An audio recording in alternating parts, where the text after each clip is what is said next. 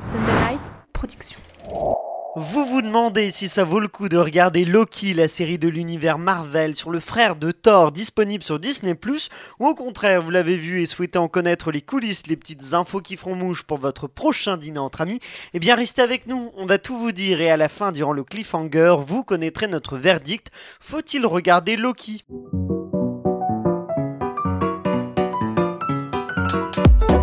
Bienvenue dans l'épisode 1, ce nouveau podcast entièrement consacré aux séries. Je m'appelle Aurélien Rapatel et je suis là avec mon équipe de serial killer pour vous éclairer sur cet univers sans fin.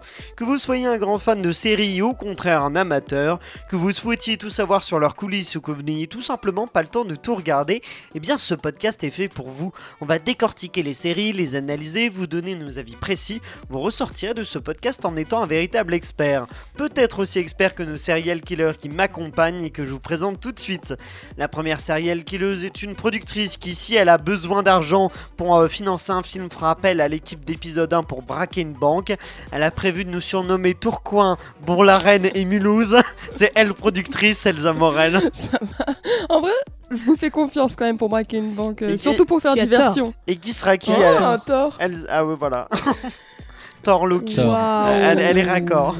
Mais justement, nous retrouvons aussi une serial killeuse attachée de presse qui est un peu notre Loki à nous, déesse de la malice et de la discorde. En même temps, on est rarement d'accord avec elle. C'était Massa Alvarli. C'est la meilleure intro que t'aies pu faire pour moi, franchement. comparer à. Loki, Mais c'est- tout à fait. Tom Hiddleston, tu es l'homme de ma vie, je le sais. Si tu m'entends, c'est maintenant. Et finalement, voici un serial killer producteur artistique de télévision. Il aimerait beaucoup voir Elsa et Emma dans une série qui s'intitulerait Oh I Met le grand Florian Guillot. Ce serait tellement bien. Ce serait sympa. hein. Alors- Ouais, ce serait top. Je ne veux pas douter de mes ça. qualités d'actrice, mais Oh, bah dis donc, j'ai rencontré Florian. oh. Non, vous raconteriez à vos enfants comment vous m'avez rencontré. Ouais. Voilà. Et tu Ça, seras c'est- mort parce que. Bien sûr. Parce que tu es vieux. Si on Je peut spoiler 10 ans des et je, je serais mort. Bon, aujourd'hui, vous l'avez compris, on va décrypter la série Loki disponible sur Disney avec notamment Tom Hiddleston et Owen Wilson. Vous êtes tous impatients de nous donner plein d'informations dessus, mais avant ça, on va commencer par se faire un petit tour d'horizon de l'actualité des séries à travers le monde. Vous savez que dans l'univers des séries, euh, tout va très vite, alors annulation, reconduction, casting, tournage, info exclusive, vous allez tous, tout savoir grâce à Emma Salvarelli qui va présenter le journal des séries que l'on surnomme Lunagi News. Unagi est une sorte d'état de totale conscience des choses. Bonjour à tous, pour cette semaine j'ai envie de parler de continuité parce que moi j'aime les choses qui commencent mais qui continuent aussi. C'est pour ça que je commence avec l'annonce de la saison 2 de The Morning Show sur Apple TV+. Très attendu, la deuxième saison de l'acclamé The Morning Show euh, se dévoile enfin avec une première bande-annonce intense. Les nouveaux épisodes seront à découvrir dès la rentrée sur Apple TV+. Notez dans vos agendas, le rendez-vous c'est le 17 septembre. Elle fait partie de nos premiers épisodes, la deuxième partie de la série Lupin est enfin sortie et pour l'instant c'est un franc succès. Les téléspectateurs, Super. à part auprès de Florian On, Guillaume, on a un épisode dessus si vous voulez écouter nos avis. les téléspectateurs sont séduits par cette suite. Florian, tu es séduit? Je ne répondrai même pas à cette question provocatrice. Et attention, tu seras encore plus content de savoir qu'il y a une troisième partie qui est en cours de préparation. Super. On attend plus que la date. Sors ton agenda aussi. Super. Pardon. En termes de suite, si certains continuent, d'autres se voient ralentir. Pour que la série Boba Fett soit finie à temps, la saison 3 de The Mandalorian a été retardée. Selon les sources de The Collider, le tournage de la saison 3 devait, devait commencer en fait à la fin de l'année 2021 ou au début de l'année 2022. Mais euh, les nouveaux épisodes de la série ne devraient commencer que à partir de 2022. On termine sur de la nouveauté avec des guillemets. De nouveaux personnages sont annoncés dans la saison 4 de Stranger Things. Quatre nouveaux interprètes ont rejoint le casting de la quatrième saison de la série attendu prochainement en exclusivité sur Netflix. On accueillera alors Amy Beth Mc- McNulty, pardon pour la prononciation, qu'on a pu voir dans Anne with an, with an E, Miles Street, connu dans Black Lightning, Et aussi le, le grand étang de... c'est Street, c'est pas Street, Je pense que c'est tout. Moi, j'imagine une truite d'un coup. continue. On aura aussi Regina Ting Chen dans La Reine euh, du Sud et enfin Grace Van Dien de The Bing. Chacun joueront respectivement les rôles de Vicky, Patrick, Madame Kelly et Chrissy. The Binge ou euh, The Bing? The. Binge. The Binge, The Binge. tout à fait. Et bah très bien, merci pour toutes ces infos. Est-ce que vous voulez réagir sur... Merci pour tous ces noms surtout. Avec plaisir, Merci parce pour tous ces euh. Ah, moi, moi, je peux réagir sur The Morning Show. J'espère qu'on le fera dans l'épisode 1 parce que moi, j'avais beaucoup aimé la saison 1. Je trouvais très actuelle, très dans l'air du temps, qui parle de cette ère euh, justement post-MeToo. Et, euh, et donc, j'ai hâte de voir ça avec, euh, avec donc Jennifer Aniston et, et Rose. euh, Non, Reese Witherspoon. Reese et pas Rose, exactement. Moi, je suis sur tout ce qui est végétal et animal. Est-ce que. Elsa, tu veux réagir sur d'autres Mais alors j'avais vu le premier épisode de The Morning Show, j'avais adoré, je sais pas pourquoi j'ai pas continué, mais je vais le faire pour cette saison 2. Ah bah oui, bah voilà, il, faut, il faudra voir. euh, Florian, une Bah moi, vous connaissez mon amour de Lupin. Donc, Oui. euh, je- tu dois être ravi, J'avoue que sauter je au ne comprends pas à quel point c'est un succès euh, en France. Surtout que à chaque fois que j'en parle à des gens, ils me disent oui, ça se laisse regarder, mais c'est vrai que c'est pas terrible et je m'endors avant la fin. Vous faites de l'audience à ce genre de, de choses. Et pourquoi pas? Mais en, en fait, moi, ça m'étonne Bah, pas que ça, parce mar- ça m'étonne pas que ça marche à, à l'international. L'international, oui, c'est une carte Oui, postale. c'est ça. Mais c'est vrai qu'en France, je comprends un peu moins. Et j'ai vu cette euh, partie 2. J'avoue que je trouve qu'elle est un peu comme l'une. Il y y a des séquences qui sont vraiment très bien. Et il y a des choses qui sont vraiment tirées par les cheveux, qui, qui sortent de nulle part, qui sont un peu faciles. Il y a, il y a- il y a un gros cliffhanger sur la fin de- du, du premier épisode qui est tout de suite déçu au tout début de l'épisode d'après. Tu, tu dis, ah, ils ont pris un risque. En fait, ils l'ont pas du tout pris. Donc, ouais, c'est vrai que ah, j'aimerais bien une série un peu plus punchy, que, un peu plus vivante que Lupin, quoi. Ou en tout cas que sur la partie 3, ça se, ça se corse un peu. En tout cas, dans cette troisième partie, ils ont annoncé qu'il y aura un nouveau méchant, du coup, euh, qui va. euh, Oui. que, que euh, Hassan va euh, affronter. Bah oui, parce que si, ayant vu la partie 2, Ne spoil pas. effectivement, il se passe des choses. Bon, euh, on, on regardait ça, mais merci pour toutes ces informations, Emma. Mais il est maintenant un peu temps de rentrer dans le vif du sujet avec notre analyse et critique de Loki. Il est donc l'heure de passer. Et c'est Florian Guillot qui va remonter le temps pour nous parler des origines de la série. Alors aux origines de cette série Marvel, il y a évidemment, comme dans tous les projets Marvel, le grand Manitou Kevin Feige, le créateur du Marvel Cinematic Universe. Et une fois de plus, il a réalisé une dinguerie, Kevin Feige, en confiant les rênes d'une série sur un personnage phare de son univers à un illustre débutant, il s'appelle Michael Waldron. Euh, c'est un scénariste qui vient d'Atlanta. Il a fait ses débuts dans Rick et Morty. Alors, quand j'ai préparé ce podcast, je suis devenu un peu fan de Michael Waldron. Vous allez voir, c'est vraiment la success story à l'américaine. Il a fait ses débuts dans Rick et Morty en tant que stagiaire sur la première saison. Ensuite, il a écrit une adaptation libre du roman d'Hemingway Le vieil homme et la mer. Et ça a servi ensuite de base à l'un des meilleurs épisodes de la quatrième saison de Rick et Morty, parce que justement, ils avaient fait une sorte d'appel d'offres, ils voulaient euh, euh, changer les auteurs, renouveler un petit peu le pool de, scénaristes, et ils ont fait euh, justement cette, consultation. Beaucoup d'auteurs ont envoyé des scénarios de manière anonyme, et les deux qui ont été retenus sont deux de Michael Waldron qui n'avaient rien à voir l'un avec l'autre. C'est comme ça qu'il a pu devenir auteur puis scénariste en chef sur Rick et Morty à partir de la cinquième saison. Quand il travaillait sur cette série animée, il a demandé à ses agents et à son manager comment est-ce qu'il pourrait obtenir un emploi chez Marvel ou travailler sur Star Wars qui étaient ses franchises préférées. Et ils lui ont répondu qu'il devait écrire un film car il n'avait travaillé qu'à la télévision pour le moment. Il a donc écrit une comédie en quelques semaines, une comédie d'action et de voyage dans le temps déjà, intitulée The Worst Guy of All Time and the Girl Who, and the girl who Came to Kill Him qui atterrit sur euh, Blacklist. Euh, c'est exactement le scénario qui raconte l'arrivée d'un influenceur qui va ruiner le monde et d'une femme qui va remonter dans le temps pour euh, le tuer avant qu'il ne puisse faire ça. C'est un peu le concept du bébé Hitler. Si on pouvait revenir dans le temps, est-ce qu'on on tuerait ce bébé alors qu'à ce moment-là ce n'est qu'un bébé? Et effectivement, quand, elle revient dans le temps, au lieu de le tuer, elle en tombe amoureuse et toute l'histoire démarre comme ça. Et je pense que ils sont en train de faire cette série justement. À un moment donné, le scénario est parvenu à Marvel alors qu'il rencontrait des gens pour Loki et c'est ça qui lui a permis de faire une présentation et de décrocher le poste. Il est alors passé dans un territoire nettement plus audacieux, le Marvel Cinematic Universe, en tant que scénariste en chef de la nouvelle série Disney Plus Loki. Il n'est pas showrunner, il est scénariste en chef. C'est pas loin d'être la même chose, mais il y a quand même une précision. Loki, ce n'est pas la seule chose que Waldron a sur le feu parce que vous allez beaucoup entendre son nom dans les mois et les années à venir. Il a écrit le scénario de l'un des films les plus attendus du MCU, Doctor Strange and in the Multiverse of Madness, une fois que Scott Derrickson a quitté le projet. C'est réalisé par Sam Raimi et il travaille également avec Kevin Feige sur un projet se déroulant dans la galaxie Star Wars. Donc c'est vraiment le jackpot pour lui. L'une de ses inspirations pour cette série, elle est assez surprenante, il s'agit de Steve Jobs. Waldron, il a adoré le film de Danny Boyle sur Steve Jobs. Il y a un passage que Aaron Sorkin a tiré de la biographie de Walter Isaacson sur Steve Jobs, qui raconte comment Steve Jobs a été adopté et comment les gens qui sont adoptés perdent le contrôle au moment le plus important de leur vie. Le film raconte comment Steve Jobs est si obsédé par le contrôle de bout en bout de toute cette technologie. Il a établi un parallèle très intéressant entre Loki et Steve Jobs, le désir de dominer. Et Loki le dit d'ailleurs un moment, je sais mieux que quiconque je veux dominer, je veux avoir le contrôle en tant qu'adulte parce que j'étais en fait tellement hors de contrôle en tant que jeune bébé géant de Frost. Il y a beaucoup d'autres inspirations qui ont permis à Michael Waldron euh, et toute l'équipe de fabriquer cette série, et notamment les Teletubbies ou Toy Story, mais ça je vous en parlerai un tout petit peu plus tard.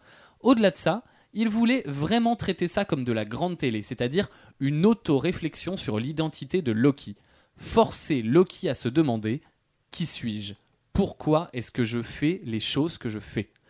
De son côté, la réalisatrice de la série, Kate Herron, en rajoute à ce sujet. Je la cite En termes de thème, j'aime les zones grises. La série s'intéresse vraiment à ce qui fait que quelqu'un est vraiment bon ou que quelqu'un est vraiment mauvais, et sommes-nous l'un ou l'autre, ou même juste l'un ou juste l'autre?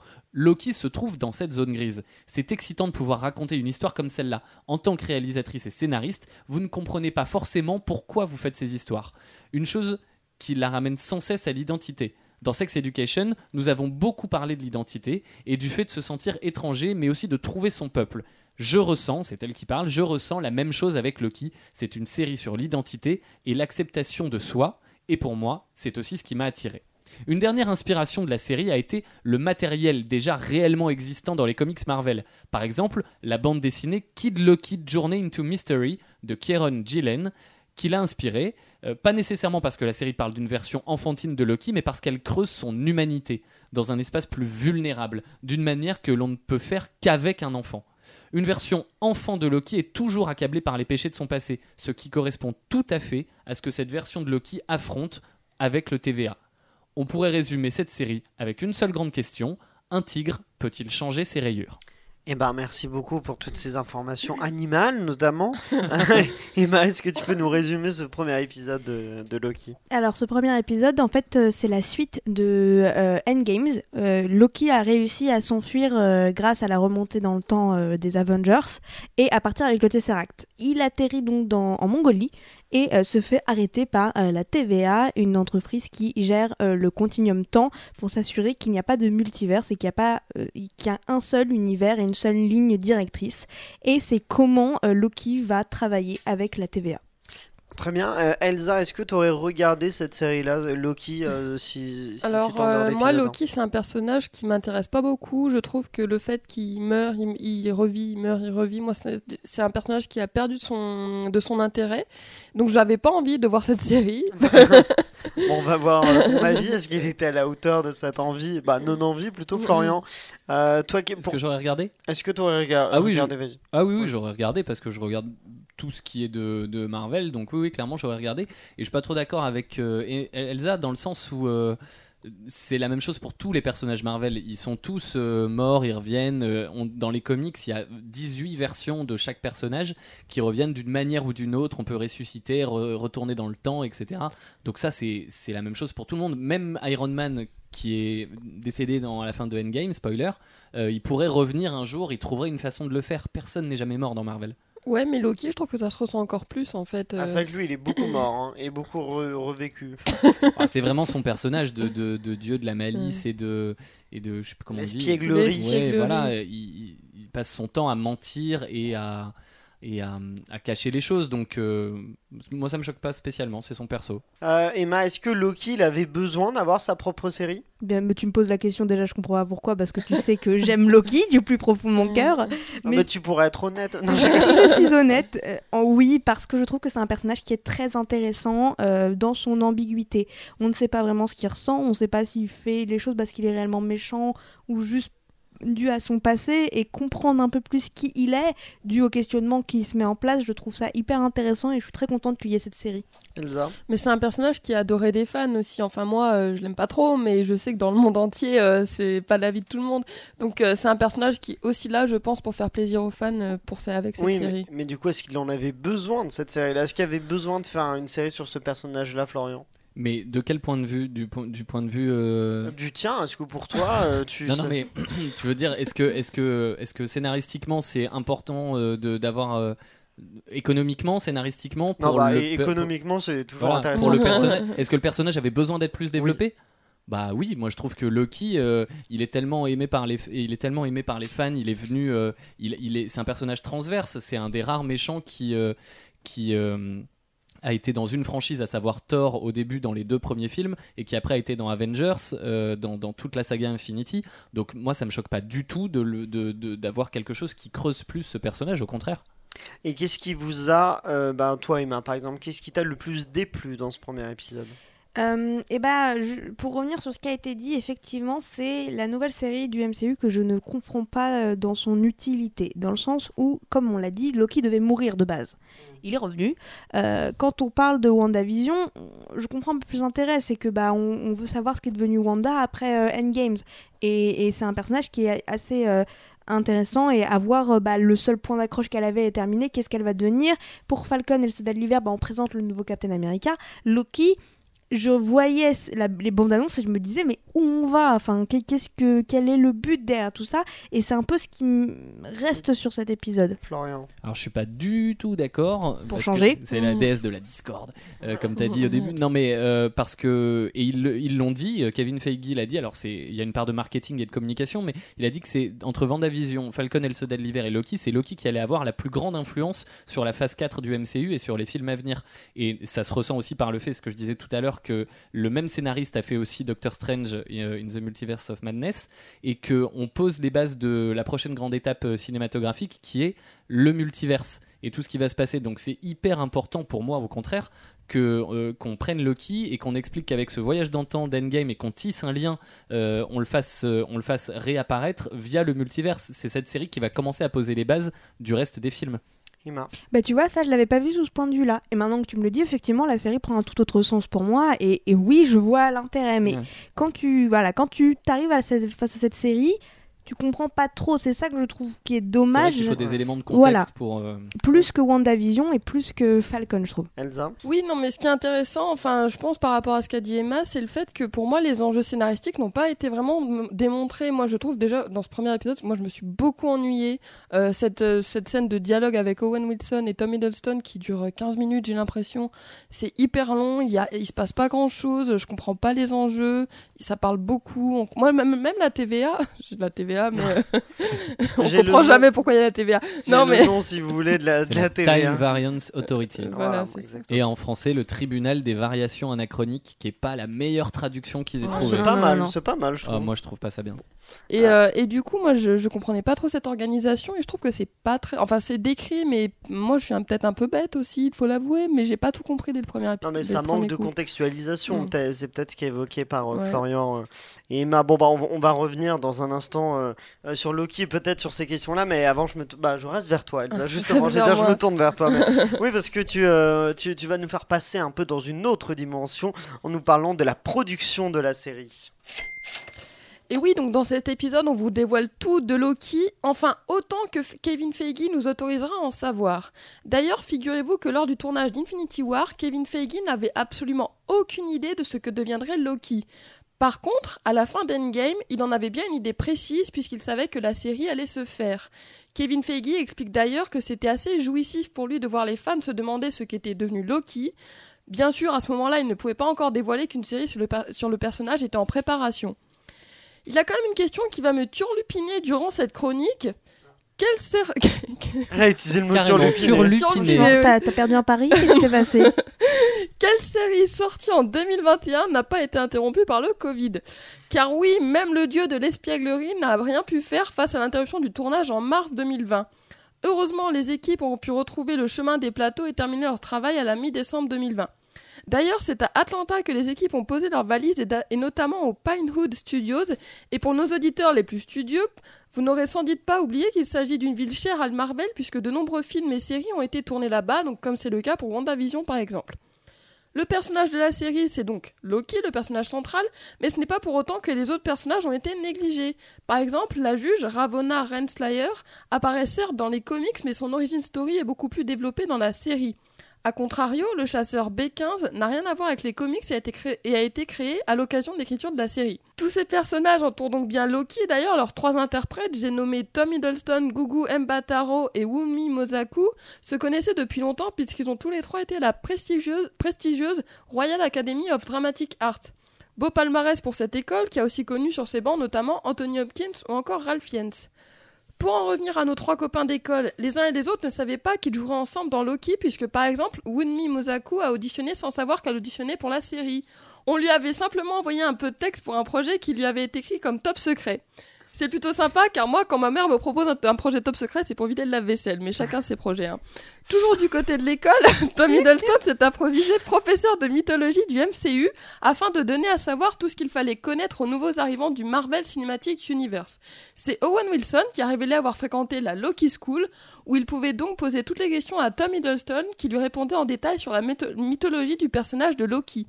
Ces conversations ont d'ailleurs permis aux deux acteurs de travailler sur leurs personnages ainsi que leurs scènes. Passons maintenant au corps de la série, c'est-à-dire son esthétique. Kate Herron, la réalisatrice des six épisodes de Loki, explique que la série a été pleinement influencée par les films noirs, et notamment ceux de David Fincher tels que Seven ou Zodiac. Ajoutez à cela une pointe du silence des agneaux et vous obtenez Loki, c'est pas moi qui le dis, c'est la réalisatrice elle-même. Et enfin, à peine commencé et déjà renouvelé, et oui, la saison 2 de Loki a été insinuée par le site Production Weekly dans une newsletter. Maintenant, on attend la confirmation officielle par Marvel, même si le producteur Ned Moore a déjà semble- vraisemblablement vendu la mèche. Ben, merci beaucoup Elsa, on y voit bien plus clair ouais, grâce à toi. Florian veut réagir. Ouais, parce que euh, Elsa parlait de, de- de certaines euh, influences et je parlais tout à l'heure dans les origines, notamment de Toy Story. et Je voulais vous expliquer pourquoi. Parce que, pour- par exemple, pour la scène où Loki voit euh, comment sa vie et sa mort se déroulent, les scénaristes ont discuté longtemps du moment où, dans Toy Story, Buzz l'éclair comprend et accepte le fait qu'il est en fait un jouet quand il voit cette publicité et la leçon d'humilité que cela représente. Donc il y a vraiment des influences très très très variées. Pour les Teletubbies aussi, apparemment, on va la prendre dans les prochains épisodes. Donc euh, je vais pas en révéler trop Petit pour le moment. Petit suspense, mais peut-être que vous comprendrez cette, euh, cette euh, référence. Mais on voit que ça va donc de Seven, dont Elsa a parlé, jusqu'à Toy Story en passant par les Teletubbies. Mais alors, juste une chose, euh, Seven et, euh, et, euh, et le silence des agneaux que tu as cité ou Zodiac, vous l'avez ressenti vous dans ce premier épisode ou pas Pas Alors, dans, pas dans le premier, mais ça Pendant va le dans- premier, oui. apparemment, Seven, il y aura des références claires dans le deuxième épisode. Donc on verra. Mais il y a, en fait, chaque épisode aura un peu une référence cinémato- cinématographique propre. Donc il y aura Blade Runner aussi, enfin. Ah Un peu comme WandaVision en fait au final. Ouais, peut-être, ouais.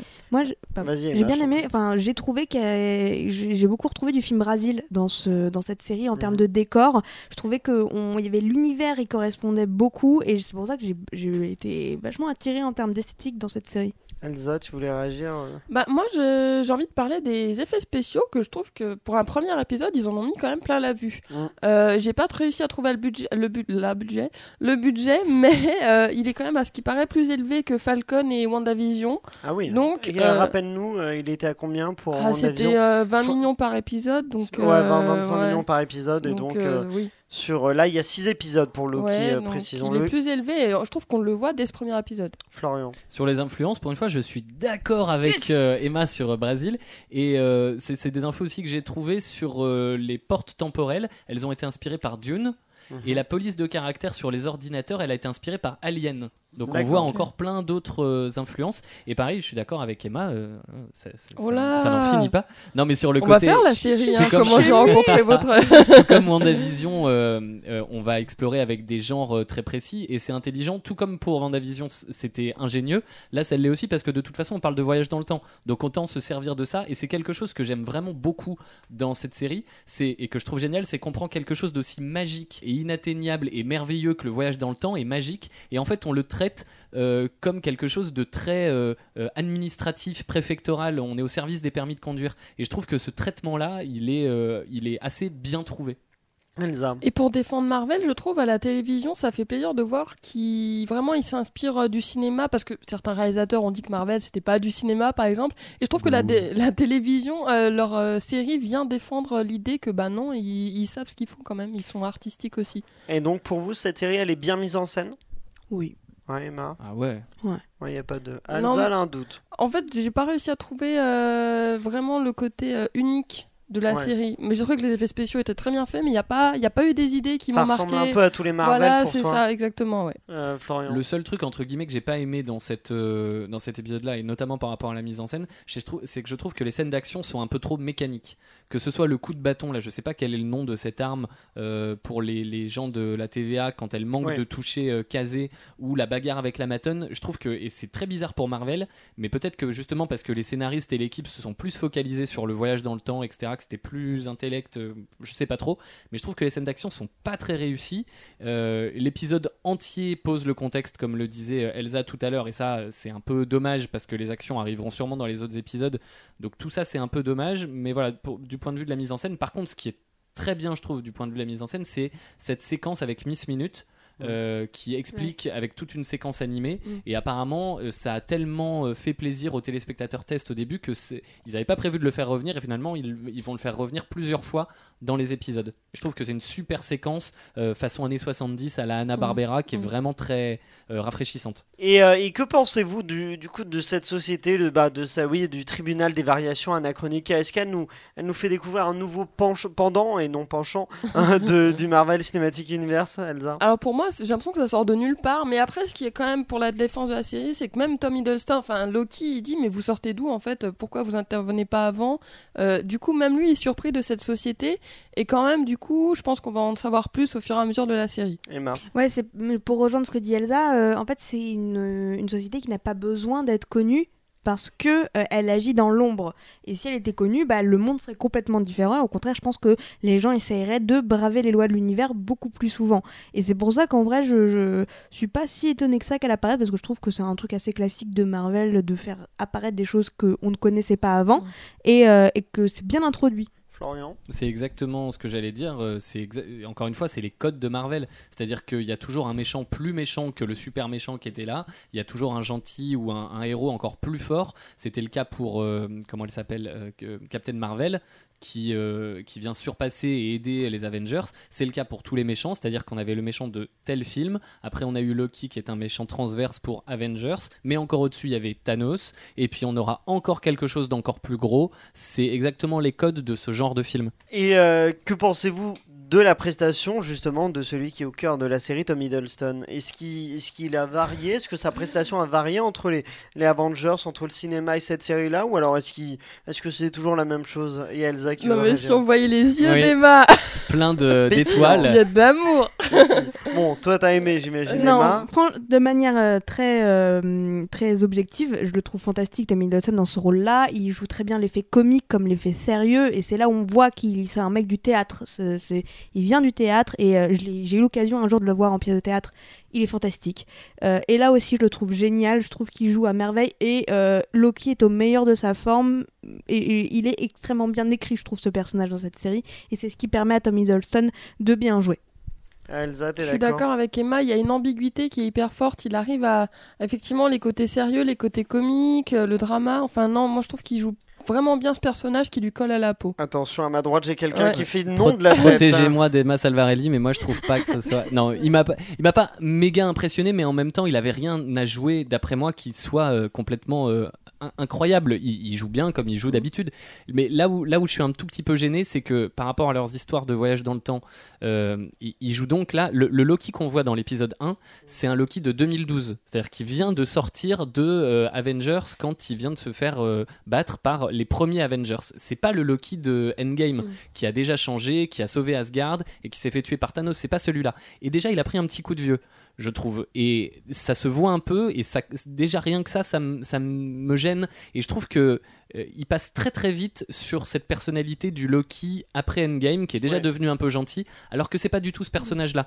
Donc tout ça me dérange un peu. Il est, il- il- voilà, dans la le- série, il justifie cette transformation avec les images qu'il va avoir de mais son ça va passé. très vite. De son passé, mais évidemment, Ça ça, va je très, suis d'accord, vite. ça va très vite, Elsa. Mais je suis d'accord, pardon, je suis d'accord avec vous. Je trouve que euh, Avengers voulait montrer vraiment que c'était un méchant assez fort et, et d'un coup c'est un peu un fragile, euh, voilà, un peu mal dans sa peau. C'est pour ça qu'il est méchant. Et J'ai trouvé que c'était un peu facile. Euh, J'en parlerai plus Emma tard, veut mais- vous taper, je crois. Non, pas du tout. Je réfléchis à ce qui se dit en fait. Et, euh, et d'un côté, je suis d'accord. De l'autre, je me dis, euh, en fait, j'ai jamais trouvé que c'était un méchant si méchant que ça, Tommy, enfin Tommy. Euh, Loki, je trouvais qu'il y avait toujours eu cette ambiguïté qui fait que ça m'a pas plus choqué que ça, qu'il était toujours en questionnement perpétuel et que c'était juste de la reconnaissance qu'il voulait. Et, et même on le voit dans euh, Thor Ragnarok. Euh, Il y a cette relation avec, euh, avec euh, son, son frère. Il y a Il a- cette scène dans Il a l'ascenseur. déjà évolué dans Ragnarok. C'est ça, mais du Eh oui. coup, euh, enfin, je trouve que c'est, ça m'a pas choqué parce que ça va dans le personnage et que on, on voit des scènes assez fortes. Il voit des scènes assez fortes, comme la mort de sa mère, qui reste le personnage assez important dans sa vie. Bon bah Emma, restons avec toi et restons même avec euh, justement Loki puisque tu vas nous parler, nous faire un petit focus sur tous les personnages de anti-héros dans les séries, les leurs du focus d'Emma. On le voit de plus en plus souvent, les rôles s'inversent dans les séries. Je m'explique. Si on a longtemps connu des séries où les héros se ressemblaient tous, c'est des hommes beaux, grands et musclés, le public semble de plus en plus s'intéresser à leurs antagonistes. Aujourd'hui, le public va rechercher des personnages plus ambigus, complexes et intéressants. On ne veut plus d'un personnage tout lisse qui n'a rien à se reprocher, on veut un personnage humain. Et c'est ce qui fait le charme du personnage de Loki. Saviez-vous que celui-ci d'ailleurs ne devait pas survivre de base? C'est ce qu'on disait tout à l'heure, on parlait beaucoup du fait que bah, les fans ont beaucoup aimé euh, Loki et c'est pour ça que c'est eux qui ont demandé son retour. Et oui, lors d'une interview accordée à Empire Podcast, Tom Hiddleston euh, dévoile la vraie fin de Thor, le monde des ténèbres, et celui-ci aurait bien dû mourir définitivement dans la suite de Thor réalisée par Alan Taylor. Je le cite, la mort de Loki sur Svartalfheim aurait dû être permanente. Chris Hemsworth et moi avions joué comme si c'était réel. Et en voulant se racheter, Loki aurait alors sauvé son frère, aidé Jane Foster et ainsi se serait sacrifié pour eux, a expliqué l'acteur. Mais les spectateurs ne l'ont pas entendu de cette oreille. Et lors des projections tests, ces derniers ne se sont pas fait prier pour exprimer leur ressenti à la suite de son décès. Il va forcément revenir, ça ne peut pas être arrivé. Ils étaient tous incrédules et les spectateurs ne voulaient pas que Loki meure. Alors face à cette incrédulité des spectateurs et la popularité grandissante du héros auprès de ses fans, Marvel a finalement retourné sa veste afin de ressusciter le personnage. Un choix audacieux mais qui s'est révélé plus efficace puisque le dieu de la malice n'a cessé de prendre de l'importance au sein du MCU. Il suffit de voir son impact dans Thor Ragnarok et son importance dans le début d'Avengers Infinity War. Thor Ragnarok qui est mon préféré d'ailleurs. Ah, voilà On est d'accord? Bah, bien sûr. On avance, on avance. Mais vous me demanderez, comment le méchant peut-il devenir la vedette? Mais comment le méchant peut-il avoir la vedette? Merci Florian. Je vais vous le démontrer en vous citant les meilleurs anti-héros des séries. Commençons par la série qui fait l'unanimité et dont le héros est tout sauf un héros, Peaky Blinders et Tommy Shelby. Élevé dans une famille de gitans et traumatisé par la Première Guerre mondiale, il a débuté avec une escroquerie et un coup de chance inopiné. Tommy serait prêt à raser Birmingham pour sa famille tout en continuant ses affaires de gang, et c'est ce qui fait davantage de lui un anti-héros plutôt qu'un véritable Superman communiste. Attachant pour ses défauts, révoltant pour ses prises de décision radicales, il est un homme charcuté de l'intérieur en quête d'amour et de rédemption. Celui qui déteste les héros et dont l'étiquette d'anti-héros lui va à merveille, Billy Betcher dans The Boys. Il est le fondateur de la fine équipe qui tente de démanteler le groupe de super-héros, mais il a parfois des comportements subversifs aux qualités héroïques traditionnelles.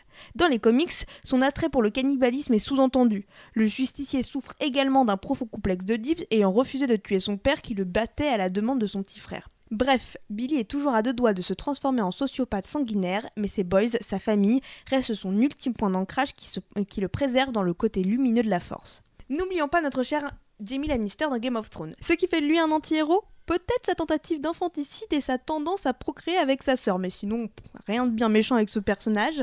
On pensait que le Kingslayer avait enfin entamé son arc de rédemption en étant quasiment émasculé par la perte de sa main forte et ses confidences intimes face à Brian, James retrouvait le chemin de la lumière, mais finalement il est trop consumé par son amour pour Cersei, pour Cersei pour se libérer complètement de ses ténèbres intérieures. Je ne vous citerai pas les plus connus comme Dr House, Dexter, Frank Underwood dans House of Cards ou encore Walter White dans Breaking Bad qui ont marqué l'histoire des séries en tant, que, en tant que personnage principal qui ne sont pas si blancs que ça. Tous ces personnages ont un point en commun, ils sont détestables mais on finit toujours par s'y attacher. Et pourquoi? Parce qu'ils sont réalistes, humains et c'est ce qui fait qu'on peut se refléter dedans et c'est essentiel aujourd'hui dans une série. Merci beaucoup. Justement, je vous demandais, est-ce que Loki c'est véritablement un anti-héros ou c'est pas un héros qui est caché par ses petits défauts, Elsa? Euh, Difficile ta question. Euh, il y a vraiment eu. Euh, on n'était pas sûr. T'as un AVC là. non, je pense. C'est en fait. Moi, je trouve que c'est un, héros qui, qui, a effectivement des défauts, mais c'est un peu superficiel. Je trouve. Je le trouve pas très profond ce personnage.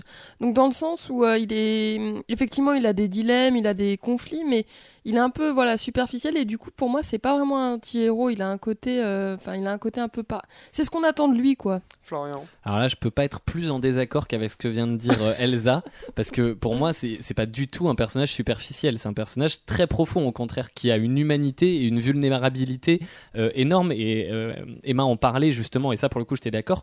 Il faut quand même se dire que c'est un homme qui d'un côté était le prince d'Asgard ce qui semble normalement être une vie agréable mais son père en fait a tué son véritable père biologique il l'a adopté, il lui a menti toute sa vie sur son héritage et sa filiation, il a été forcé de vivre dans l'ombre de son frère aîné qui était né pour être roi, il a vécu énormément de traumatismes, et je pense que ce qu'il cherche en fait c'est un peu de contrôle sur sa vie, ce qu'il a l'impression de n'avoir euh, jamais eu. Et ça, c'est là où je trouve que c'est fort, c'est parce que c'est quelque chose qui est facilement compréhensible par tout le monde. Donc voilà. Mais j'avais oublié tous ces détails en et fait. voilà. mais ça c'est un truc je... qui est difficile au fur et à mesure de Marvel, c'est qu'il y a tellement de choses, c'est oublié. C'est un personnage profondément humain.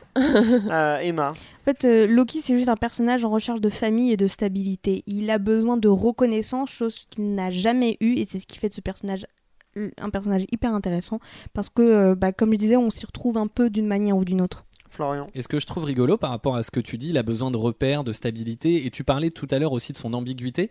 Si vous faites un petit arrêt sur image quand il remet son dossier ou quand on regarde son dossier très administratif à la TVA, il est marqué euh, à la mention gender, c'est marqué fluide. Et c'est assez drôle déjà que euh, une série, enfin, oui, une série Marvel, Disney mm. aille sur ce genre de choses. Et c'est vraiment pour marquer son ambiguïté. Alors la fluidité de, de, de, de genre de ce personnage, elle n'est pas nouvelle. Elle était déjà dans les comics en 2014. Euh, Odin parlait à ses enfants en disant mon fils, ma fille et mon enfant qui est les deux. Donc déjà ça existait.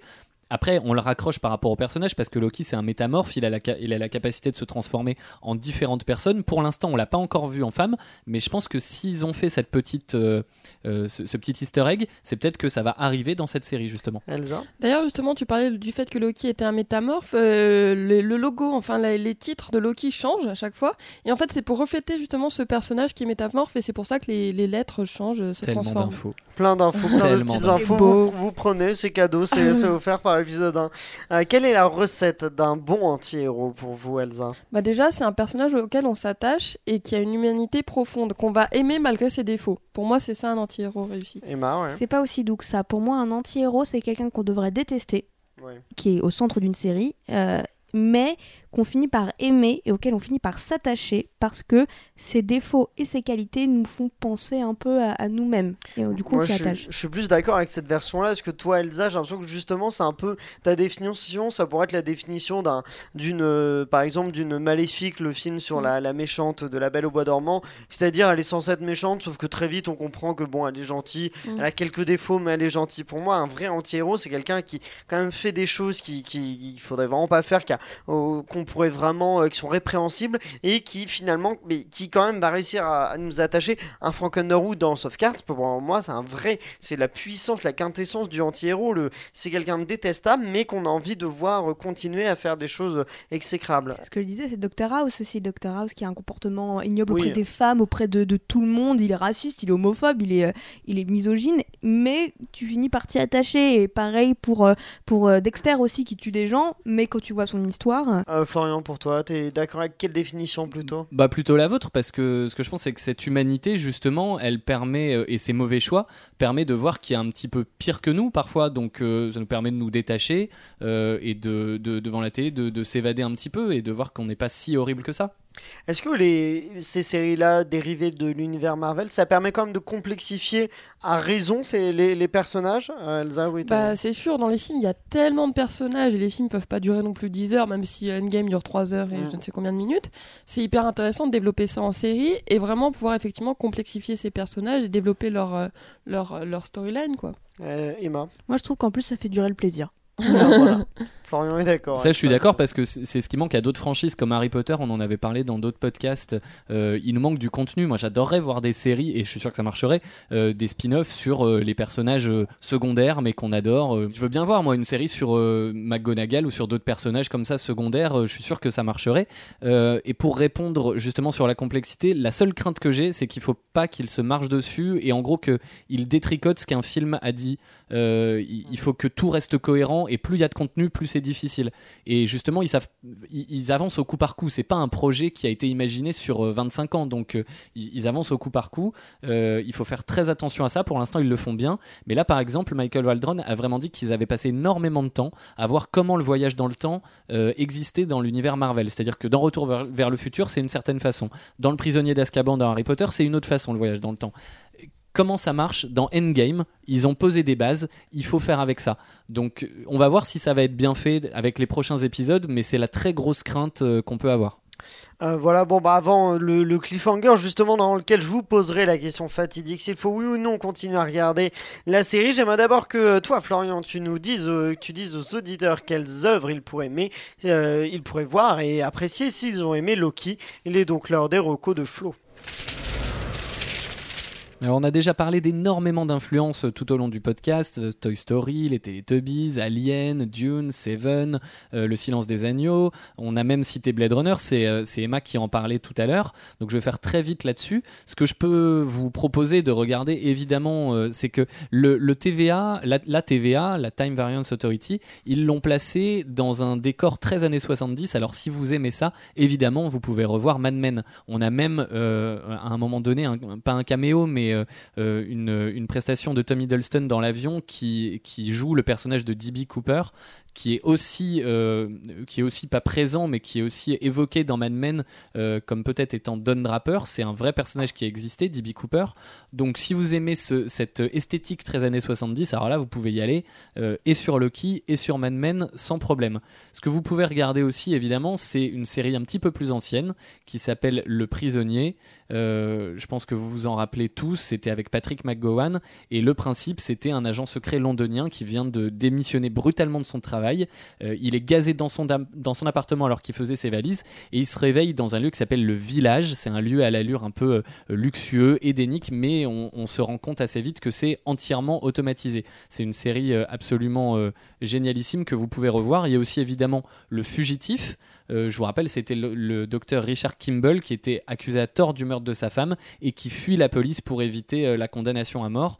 Donc euh, ça, va être aussi ce parcours de Loki qui va essayer et de se battre contre lui-même et de, de, fuir, cette TVA. Et enfin, ce que je peux vous conseiller, évidemment, sur le voyage dans le temps, série mythique avec de très nombreux acteurs qui, durent pardon, depuis les années 60. C'est une des séries, voire la série la plus longue, c'est Doctor Who. Euh, il y a eu énormément de, comédiens, Matt Smith, Peter Capaldi pour les derniers Docteurs. C'est absolument génial. C'est une autre façon de traiter le voyage dans le temps. Mais si c'est un genre qui vous plaît, vous pouvez foncer sur Doctor Who les yeux fermés. Eh ben, très bien, merci pour ces recommandations, mes chers serial killers. Il, va, il, est, il est de mon devoir de vous dire qu'il va falloir faire un choix, le choix fatidique, le choix du cliffhanger. Faut-il, oui ou non, regarder Loki? On va commencer avec Emma. Alors, euh, au début, mon avis était complètement différent. Puis j'ai écouté euh, Florian avec des étoiles dans les yeux et, euh, et il m'a fait aimer la série parce qu'il m'a fait voir un, aspect que je n'avais pas. Et euh, du coup, je trouve que c'est une super série qu'il faut voir et que je vais regarder la suite parce que maintenant je la comprends dans son entièreté. Et euh, merci Florian. Merci à Florian. c'est trop d'honneur, je suis flatté. C'est un bel épisode, ah bah, on s'aime et tout, c'est beau. Euh. on est d'accord et tout. non, mais alors, c'est une série sur le voyage dans le temps. et comme tout ce qui traite du voyage dans le temps, c'est hyper casse-gueule. Par exemple, Interstellar, c'est perdu. Non, je plaisante. C'était juste une provocation. non, non, mais c'est hyper casse-gueule, on le sait. Mais si c'est réussi, ça va devenir un chef-d'œuvre que personne n'oubliera. Je pense que pour l'instant, c'est hyper difficile de dire si c'est une bonne série ou si c'est pas une bonne série. Le premier épisode, il pose juste les bases du contexte, euh, comment va être traité le voyage dans le temps, quelle va être l'histoire, mais pour l'instant, il n'y a aucune action, aucune histoire qui n'a été euh, développée, ça va être dans les prochains épisodes.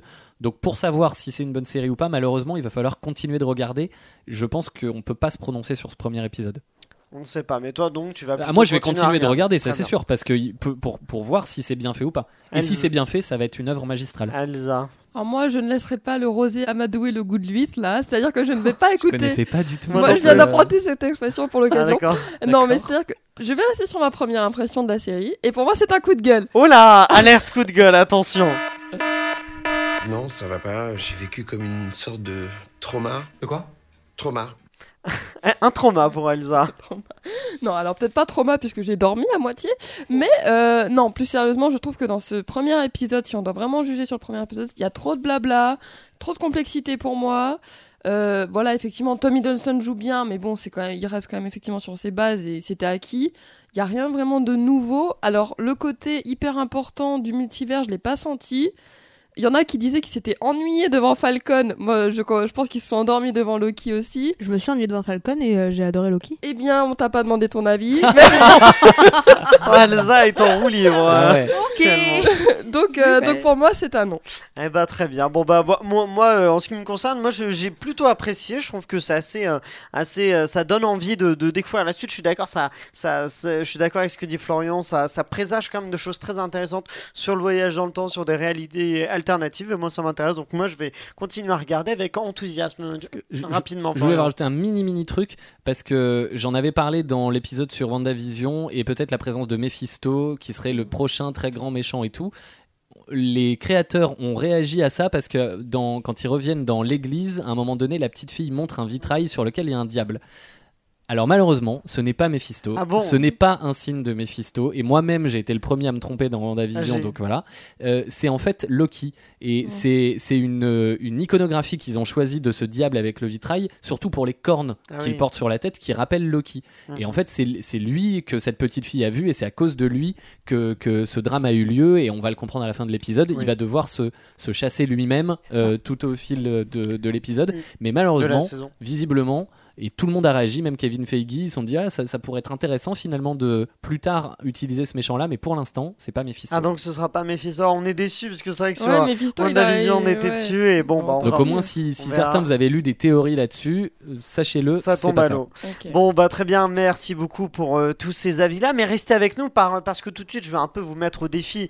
Euh, vous avez compris donc qu'on vous recommande, je le précise quand même plutôt ici, Loki sauf Elsa qui a fait une alerte coup de gueule carrément, mais euh, euh, il est l'heure justement de la fight, un peu une fight euh, avec un blind test, un blind test spécial série que nous avons jamais fait dans Clapement 5. Ouh. Attention, dans Clapement 5 dans l'épisode 1, Ah, je, je confonds les podcasts, un blind test spécial série évidemment. En VO, c'est la première fois que vous allez entendre les véritables voix des comédiens. Euh, à vous d'identifier ces séries-là. Vous allez voir. Ça va chaque être bizarre du coup. ça, va être étonnant hein, d'entendre des autres voix que de la VF. Euh, je, je vais tout de suite lancer, puisque c'est un challenge, je, je lance le jingle euh, challenge. I accept that challenge. Challenge accepted.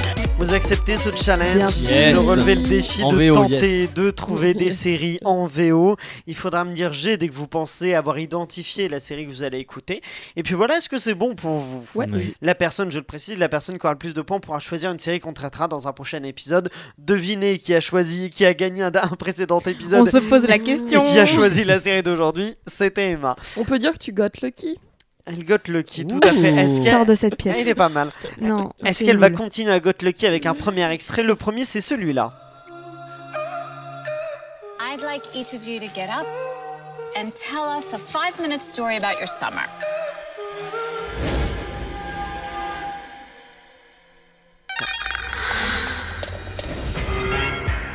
At some point, you make a choice about who you are and what you want. Hey, I'm Rue. I'm an addict. You're about to start a brand new chapter. Some new girl in town that I think you're gonna be J'ai friends with. Vas-y, Sex Florian. Education? Non, c'est pas Sex J'ai- Education. Vas-y, Emma. Riverdale? Non plus. Euh, J'ai oublié de préciser que c'était spécial bande-annonce aujourd'hui. C'est que des bandes-annonces. Ok. Euh, vous l'avez pas, pourtant, il y avait un Non, indice. j'ai euh, là, on l'a entendu. Mais c'est qui, bordel Et, et qui, a, qui a dit quelque chose au-delà. Elle Ouais, a ouais, parlé de. Elle a dit qu'elle était addicte. Bon, Ouais. je, je remets, mais c'est une série culte. hein. I'm Rue. I'm Jules. Suddenly, the whole world goes dark, and nothing else matters but the person standing in front of you. Je pense que les auditeurs l'ont. C'est une série qui Euh, Là, fait. on doit être nul. Your generation. You guys don't care as much about the rules. Just reaching. Ah, j'ai Vas-y. Euphoria Euphoria, exactement. J'ai Zendaya. pas vu. Ah, Excellente série qui a, dont on entend beaucoup parler. Bah dis donc, il faudra qu'on la fasse dans, dans l'épisode 1 parce qu'il va Bah dis que- donc alors Bah, dis donc. Non mais il va falloir que vous la découvriez. Excellente série, Euphoria, tout à fait. Euh, Zendaya qu'on entendait. Dis donc, ça vous perturbe, je Dis sens. hein. Je a vais pas dire dis donc, mais ça vous perturbe cette, euh, cette VO. hein. J'espère que vous n'allez pas. euh, Non, mais déjà, bah, perdre tous pour vos euh, moyens. On n'a pas vu, donc on peut pas connaître. Bah, Ah, mais moi ah, non si, plus, peut- j'ai Oui. Elsa, on peut connaître deux noms quand même. C'est- Là, tu peux me dire, personne t'a demandé à ton avis. Ouais, exactement. Voilà, je le pensais Bon. très fort. On y va avec l'extrait 2, c'est celui-là. Il est 9h30, mon ange. Il arrive à quelle heure ton premier patient? Il y a 5 minutes. J'ai- Vas-y. Euh, Psychoprate. Psychoprate Pratt. Psychoprate.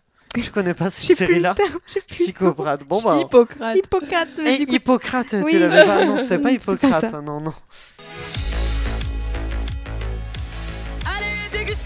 Dégustation À 13h, là, le mec, il te passe, regarde. Il arrive, souris, souris. J'ai Vas-y. Planqueur. Planqueur, dis donc. Quand J'ai c'est pas pas, vu non plus. quand c'est pas de la VF, Je Elsa devrais dire prend les sans devants. cœur plutôt. Sans Pardon. cœur. Parce qu'elle a dit psychoprate. Ah, pff, Arrête deux points. Ouais. Faut abandonner Non, l'humour. mais elle nous a parlé avant le début du podcast de son one man, de son one woman. One Woman Et Show. là, elle est en train de le rôder en direct. Ah là, bah, on a hâte de voir ça. hein. Florian, ça se passe bien pour toi ce blind Très test bien, écoute, je bois de l'eau. Un agréable moment. Allez, on continue avec le troisième. Je sais pas si vous allez la voir, vous m'inquiétez, vous. C'est celui-là. You saw her. But that's just the beginning.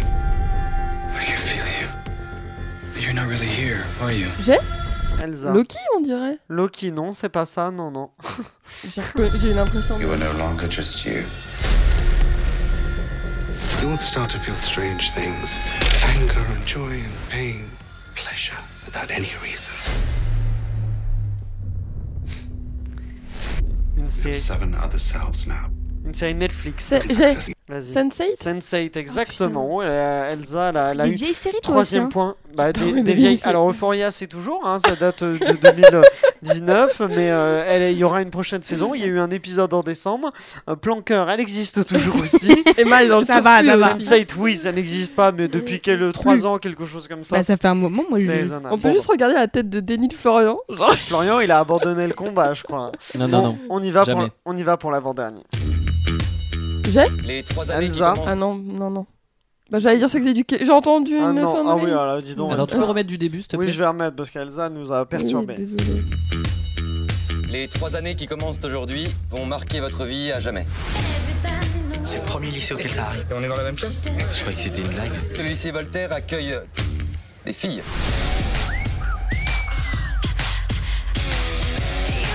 J'ai Elsa. mixte. Mixte, exactement. vu, mais tu Et nous sors Emma, des trucs, tu mais. voulais une série récente, mixte, elle vient de sortir sur Prime Ben Video. ben Avec vu. euh, Lula Coton, avec Pierre Deladonchamp qu'on entend dans cet extrait-là. Euh, exactement, c'est mixte. Quatrième point pour Elsa qui est sur la route du sans faute. Vous n'avez rien, dis donc, vraiment petite forme pour Emma et Florian. Là, ça la chaleur. Les... J'ai peur pour le dernier, vous m'inquiétez dans ce blind test. On va voir. Est-ce que vous l'avez celui-là? I used to take that mic in my hands.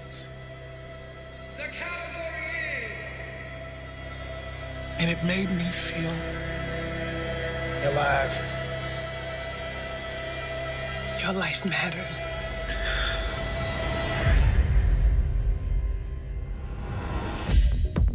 This job is not for the faint of heart. You're a trans woman of color working in a hospital. I'm just trying to stay afloat. Is this about your legacy? No, it's about our legacy. Five, six, seven, eight.